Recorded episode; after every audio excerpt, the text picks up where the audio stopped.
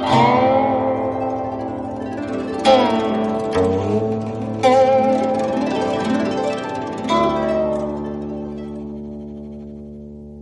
人之初，性本善，性相近，习相远。改天请你吃饭。你被这句话忽悠过吗？或者拿这句话忽悠过别人吗？朋友间互相请吃饭是常事，但是信任无价，承诺请勿随意。当你能做到的时候再说。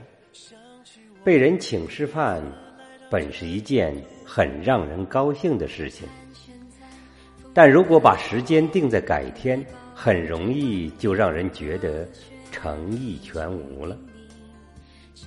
改天请你吃饭，改天再说，改天我们好好聚聚，改天我一定去，改天再聊，可以就此打住挂电话。改天再聚，意味着彼此。转身走开吧，改天再说，就是说这事儿不讨论。很多事情被安排在了改天里，然而改天一定是最忙的一天。一个小故事，趁着假期，全家一起自驾游。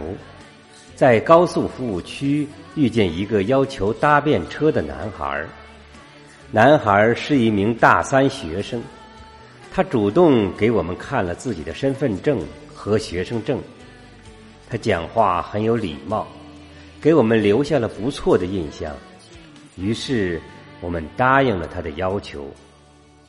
一路上，我和家人跟这个刚认识的男孩聊了许多。抵达西安后，却不得不分道扬镳。分别之前，男孩忽然主动提出，当天要请我们吃顿饭。他有些不好意思的解释说，请客是为了感谢我们一路上对他的照顾。不过因为经费有限，他只能从网上找家口碑不错的小饭馆。我们非常感动，欣然赴约。吃完简单的一餐后，我们便告别了。离别前，我悄悄的在男孩的背包里塞了五百元钱和一张名片。之后，我便淡忘了这件事。不久前，忽然有个陌生人加我为微信好友，通过验证后。对方忽然发了三个红包给我，并留言说：“祝佳佳生日快乐。”佳佳是我儿子的小名，那天刚好是他的阳历生日。我诧异的打开红包，金额总共是五百元。点开对方的头像细看，原来。是那个搭便车的男孩儿。男孩说：“那天请我们吃完饭，他只剩下不到二百元了。本来计划在西安停留一两天就回学校，没想到得到了我的馈赠，他不仅顺利游了西安，还去了趟咸阳。回学校后。”他一直在勤工俭学，不仅攒足了下次旅行的费用，还有余钱给佳佳发了一个生日红包。后来我才知道，他们两人聊天时，佳佳透露过自己的生日。我忍不住问他：既然当时已经经费不足，为什么还要坚持请我们吃饭呢？他给我讲了一个经历：刚进大学不久，男孩就加入了学校的驴友社团，从此迷上了徒步旅行，因为是学生，家里也不富裕，只能选择穷游。时间久了，便总结出了不少省钱攻略，比如在景点逃票、搭顺风车、去村民家里借宿。有一次，在郑州的高速服务区，男孩遇到了一位热情的大哥，对方开着一辆路虎。全身上下都是顶级运动装备，于是男孩走过去搭讪，希望对方顺路载自己一程。大哥爽快的答应了。一路上两人聊得分外投机，大哥还请男孩吃了两顿饭。到了分别的时候，大哥认真的对男孩说：“小伙子，你今天……”应当请我吃顿饭啊！男孩以为自己听错了，然而大哥依然坚持，男孩只好无奈的答应了。大哥就近选了家火锅店，点了牛肚、鱼丸、牛羊肉和各色蔬菜，然后埋头大吃。男孩也带着满腹心事。在一旁陪吃。用餐完毕，男孩硬着头皮从贴身口袋里掏出钱包结了账，心里觉得委屈又怨愤。大哥似乎读懂了他的心情，拍拍他的肩膀说：“小伙子，旅行是件好事，可是蹭吃蹭喝。”蹭玩蹭车，却不一定是好事。这一路，我总听你说别人帮助了你，你说改天请他们吃饭，但徒步旅行过程中遇到的朋友，往往都是分别后就再也没机会见到的。所以你说的改天，到底是哪天呢？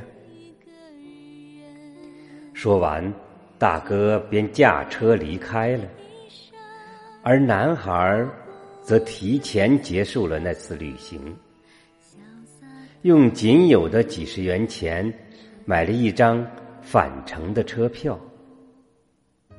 男孩说：“自那以后，我一直提醒自己要有尊严的穷游，我不再逃票。”也不再把省钱当做唯一的目的，而且我还养成了一个习惯，那就是在分别前，请每一位帮助过我的人吃顿饭，哪怕只是十元钱的路边摊。朋友，少一点套路，多一点真诚，真的不用改天。我今天就有空，咱该吃吃，该聚聚，该约约了。真正的朋友不改天。深深刻刻印在我心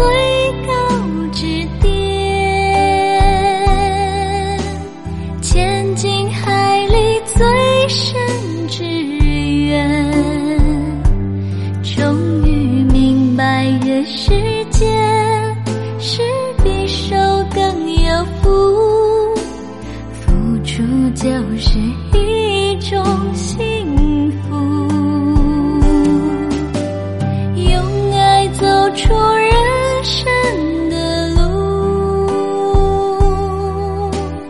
关怀身边每一个人。今后回顾这一生我不枉费此生。